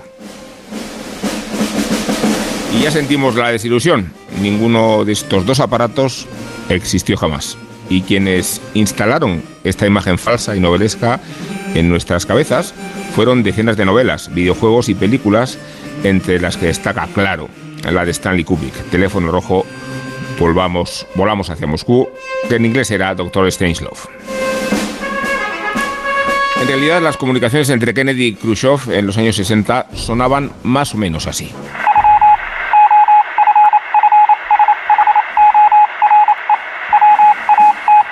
Tranquilaos, no es gol en la condomina, ni escándalo tampoco. Es el teléfono rojo, que cumple su 60 aniversario, con la peculiaridad de que no era un teléfono y con la peculiaridad de que tampoco era rojo. En realidad lo que era era una línea de telégrafo que conectaba el Pentágono con el Kremlin a través de Washington, Copenhague, Estocolmo, Helsinki y finalmente Moscú. Existía otro circuito paralelo como respaldo por si el primero fallaba que conectaba Estados Unidos y Rusia a través de Tánger. Aunque el telégrafo resta literatura a la escena que hemos imaginado, cabe preguntarse por qué el teléfono que nunca existió terminó calando como un símbolo de la Guerra Fría. El ambiente de histeria, la paranoia y la catástrofe nuclear inminente encontraban sus catarsis en un gesto, el de un líder mundial levantando un auricular rojo para que al otro lado del mundo su némesis descolgara una llamada que decidiría el destino del mundo. Por supuesto, la guerra y la historia fueron mucho más burocráticas, banales y, por qué no, aterradoras.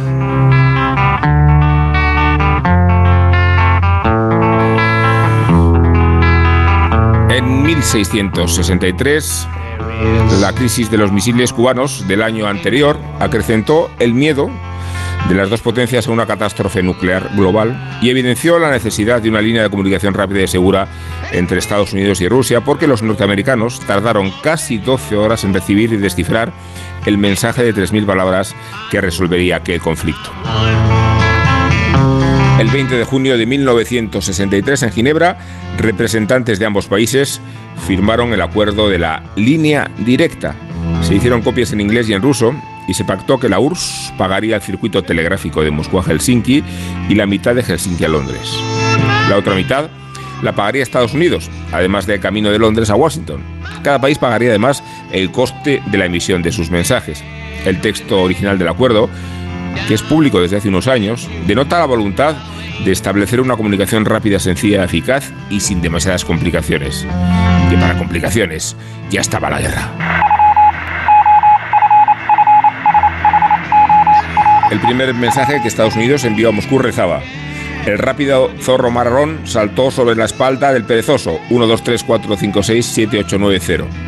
En inglés, este teletipo contiene todos los caracteres alfanuméricos. El Kremlin respondió enviando una descripción del sol poniente desde Moscú. No se sabe exactamente cuántas veces se ha utilizado la línea directa, aunque sí, sí son públicas algunas de ellas.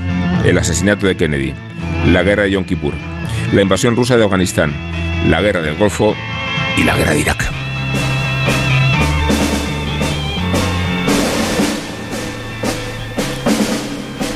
Kubrick fue uno de los culpables de instalar la falsa imagen en nuestra cabeza. El teléfono rojo nunca fue un teléfono, entre otras cosas porque la imposibilidad del lenguaje encriptado, la barrera del idioma y los posibles malentendidos durante una crisis nuclear descartaron esa idea desde el principio. Y el paso del tiempo no ha hecho más que restarle glamour a la verdadera línea directa.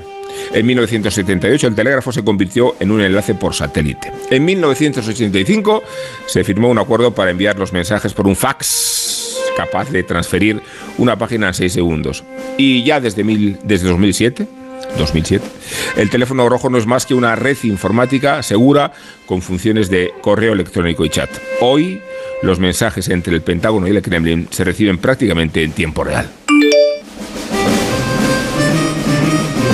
Quizá la imagen del teléfono rojo sea falsa e instigada por las concurrencias de Hollywood, pero si no Nevero, Eben Trovato y la imagen de Kennedy Khrushchev levantando el auricular siempre fue un oasis de deshielo en plena Guerra Fría.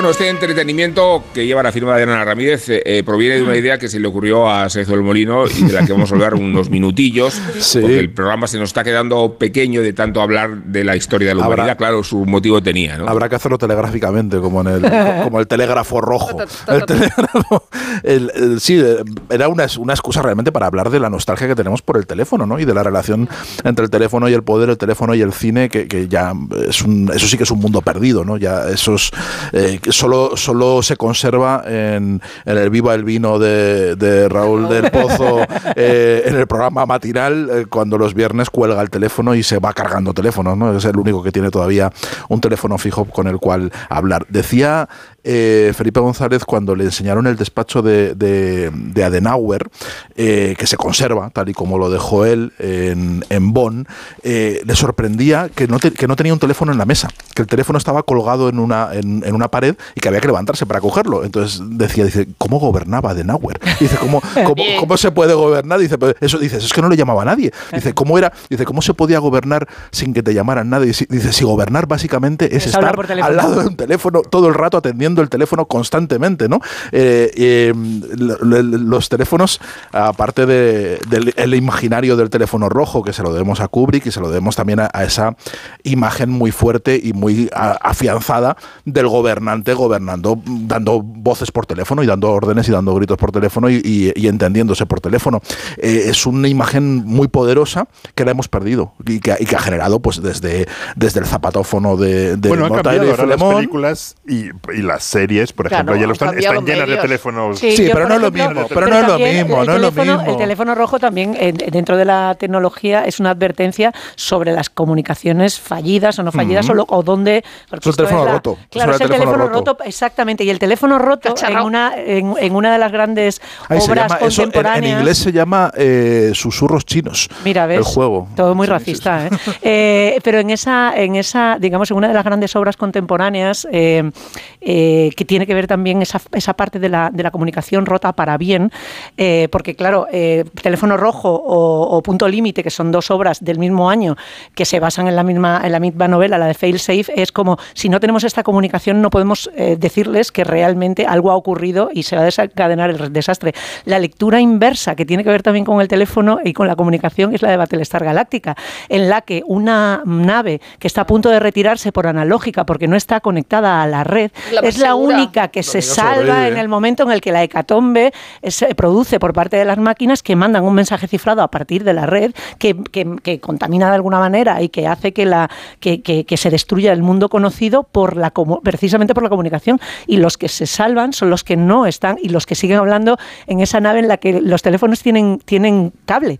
Dices, eh, empieza la- el, arranque de la serie es un grupo de gente que está visitando la nave como si fuera un museo. Dice, se preguntarán ustedes. la van a convertir en un museo. Claro, se, va- se preguntarán ustedes por qué hay teléfonos de cable y por qué esto que parece válvulas, que parece como de otro, otro siglo, y efectivamente esto es una nave antigua. Pero ahí había cilones que son los malos. eh, Y entonces, Pero eran evidente- mecánicos, eran cilones analógicos. Pero evidentemente, como dice David Kahn en, el, en The Codebreaker, eh, el teléfono se rechazó desde el principio, decir, no Claro. porque no existiera, sino porque era adecuado entre aliados, pero peligroso entre adversarios y en situaciones de crisis y el tele evitaba eh, los malentendidos y la improvisación. Y luego lo que tiene mucha gracia, que es verdad que se sabe cuándo se ha utilizado, no se sabe cuándo es la última vez que se ha utilizado, teniendo en cuenta la guerra a Ucrania, se sabe que se utilizó en el 82, que se supone que era la última vez, ahora ya no lo sabemos, que fue cuando surgió Solidaridad y la invasión de- del Líbano, pero es muy curioso porque cada hora se comprueba su funcionamiento como en perdido. meten los cada números. hora, meten cada los hora. Esto es como la gente que está trabajando en el teletexto. Es que No, los- que siguen- Cada hora hay un los- tío allí dándole al botón. Los teléfonos y la Guerra Fría son son su- súper importantes, porque Claro. es verdad que durante la Guerra Fría es cuando se los, los, los teléfonos y a partir de ahí se descubre su, su, su posibilidad como comunicación, pero también como espionaje. Una de las grandes novelas de, de la Guerra Fría se llama El, El Inocente de Ian McEwan, que, de la que también se hizo una peli, y ahora, de hecho, la edición de bolsillo de, de- de Anagrama tiene un teléfono, Claro. porque lo que relata es ese, esa obra faraónica y disparatada de intentar, vamos, que se construyó un túnel gigantesco bajo, bajo la, la RDA para interceptar todas las comunicaciones entre, entre Berlín Oriental y, y- y la URSS. Y luego hay una cosa muy... El, museo de la Stasi en Berlín eh, se conservan los carteles de la Stasi cuando estaban. Prácticamente ahí hasta el despacho del jefe tenía como una parte de atrás con una cama. O sea, pa- parece que es que lo dejaron así como se fueron. Solo falta el café encima de la mesa, ¿no? Y hay uno, un mapa muy gracioso, bueno, muy gracioso, salvo si veías en Berlín Oriental, claro, con, con, con todos los, los lugares donde había teléfonos intervenidos. Ujú. Y hay una calle en, Pre- en Como los eh, radares en la carretera, ¿no? en, en, Pres- en- que es la que es mm, donde transcurre la vida de los otros, que es la zona de Berlín Este, cerca del muro donde vivían los intelectuales, no sé qué, que toda la calle son puntos rojos. O sea, ahí tenían no, intervenido el no. teléfono y le tenían micrófonos a, a todo el mundo, ¿no? Entonces en la Guerra Fría, si os fijáis, siempre hay gente mirando debajo de un teléfono, escuchando un teléfono, no sé qué, porque claro, es el auge, el momento en el que el teléfono entra en todas las casas y se convierte Total. en una en un aparato masivo. Sí, hay- Ya que estamos en clave nostálgica, perdonadme, No, no. eh, vamos a... Sí, perdóname, no solo a, a Groucho Marx como el doctor Hackenbuch en un día en las carreras y esa conversación memorable telefónica, su conferencia con Florida, eh, sino con Dick Fosbury, que no sé si vosotros Sí. fuisteis atletas o no en vuestro pasado, pero ¿cómo no nos vamos a acordar de él si se ha muerto? ¿Y cómo no lo iba a evocar Venegas? Estaba cantada, esta estaba cantada. No fue el mejor ni el más dominante y solo ganó una medalla una vez, pero Dick Fosbury es una de las grandes leyendas del deporte. Ha muerto esta semana en su casa de Ketchum, Idaho, víctima de un linfoma diagnosticado en 2008. Su vida ha sido larga y feliz al parecer, pero su historia fue breve y su nombre ha quedado enganchado a la eternidad. Y como tanta historia del atletismo y de los Juegos Olímpicos, todo sucedió en 1968. Dick tenía 21 años cuando apareció en la pista del Estadio Olímpico de México. El campeón de maratón había cruzado ya la meta, pero el público esta vez andaba despistado con otra disciplina menor, el salto de altura. En una esquina del césped, un tipo demasiado alto se preparaba para superar los 2 metros y 24 centímetros. Había expectación porque se decía que había inventado una nueva técnica inverosímil, saltar de espaldas, y aquello no tenía mucho sentido. Fosbury se tomó su tiempo, soltó un grito y levantó las manos. Una voz desde la grada se impacientó y le pidió que lo hiciera de una vez. El atleta de Oregón salió corriendo hacia el listón y lo superó arqueando la espalda por encima de la barra. Medalla de oro y una foto para los álbumes de historia, de Fosbury, con una zapatilla blanca y otra negra, volando en vertical y de espaldas, como nadie nunca lo había hecho antes. Después de aquello vino la desconfianza. Algunos atletas empezaron a imitarlo, pero los dominadores rusos mantenían aún su rodillo frontal, lanzándose a lo loco hacia la barra.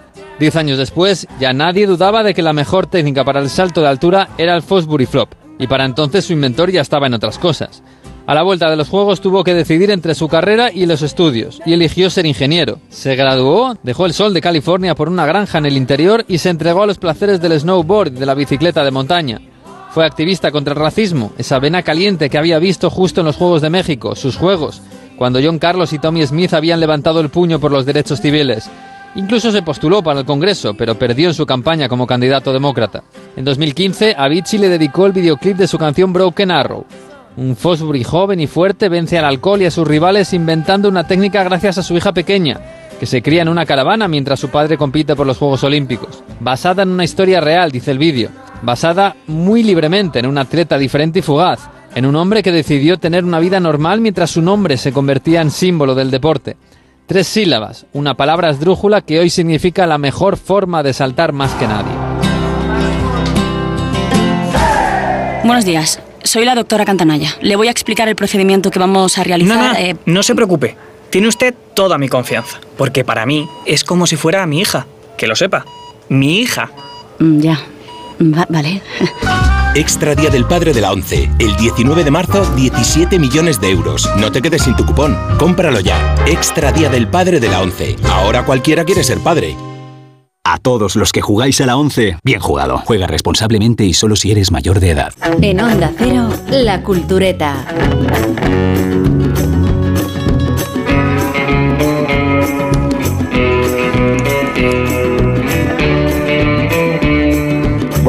Hasta aquí hemos llegado. Eh, es verdad que todavía nos tiene que despedir el programa JF, pero antes de hacerlo el propio JF, quería agradeceros vuestra erudición, vuestra amenidad, vuestra inteligencia, vuestra cultura. Incluso, la- Somos incluso los tiquismiquismos. Puedes agradecerlos y todo. El peso Sí. de la historia ha sido lo que ha liderado la tertulia en esta ocasión. Por eso hemos empezado con la familia de los Datton. Esa sí que es una familia que podría encajar como epílogo del libro de Montefiore. Eh, bueno, Guillermo Altares, Sergio del Molino, Rosa Belmonte, Isabel Vázquez, gracias a los cuatro, gracias a a Ana. Ramírez, nuestra guionista, gracias a Nacho García, nuestro técnico, gracias a María Jesús Moreno, nuestra productora, y gracias sobre todo a los oyentes, y gracias a JF que nos despide el programa.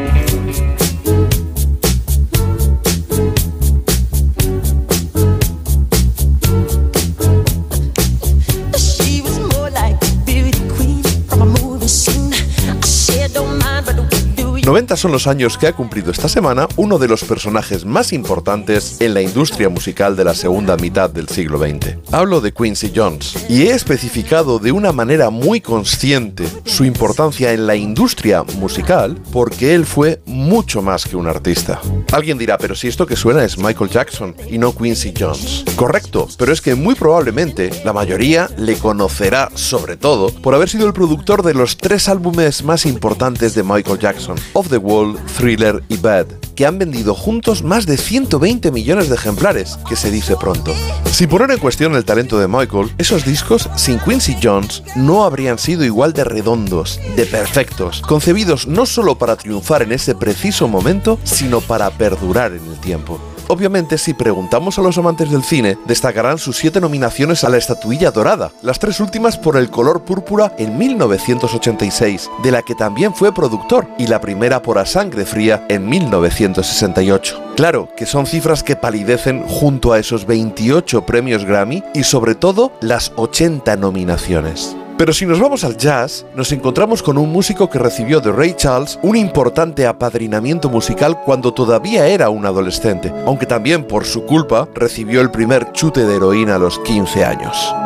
Afortunadamente no siguió la senda tóxica de su mentor y tras pasar por algunas de las más prestigiosas escuelas musicales de su país para estudiar trompeta y piano, se consagró como director de orquesta y o productor y o arreglista de los más grandes. Desde Miles Davis a Dizzy Gillespie, pasando por divas como Sarah Vaughan, Dina Washington o Ella Fitzgerald, sin olvidar a Peggy Lee, a Count Basie, a Duke Ellington o a Frank Sinatra. Incluso fue músico de Elvis en algunas de las apariciones televisivas que acompañaron su primer número uno en 1956. De su abultada discografía propia, me quedo con su flirteo a principios de los 60 con la bossa. Os recomiendo el tremendo álbum Big Band Bossa Nova, grabado en 1962, más o menos al tiempo de ser nombrado vicepresidente de la compañía discográfica Mercury Records. Una auténtica locura si pensamos en que todavía no había cumplido los 30 años. Además ha sido un tipo comprometido con su comunidad y es bien conocida su filantropía, aunque bueno, no todo iba a ser maravilloso. Sí, fue el principal responsable del We Are the World. Los que la conozcáis entenderéis que prefiera pinchar para despedirme el It's My Party de Leslie Gore, un single que Quincy Jones produjo y del que se despacharon 4 millones de copias.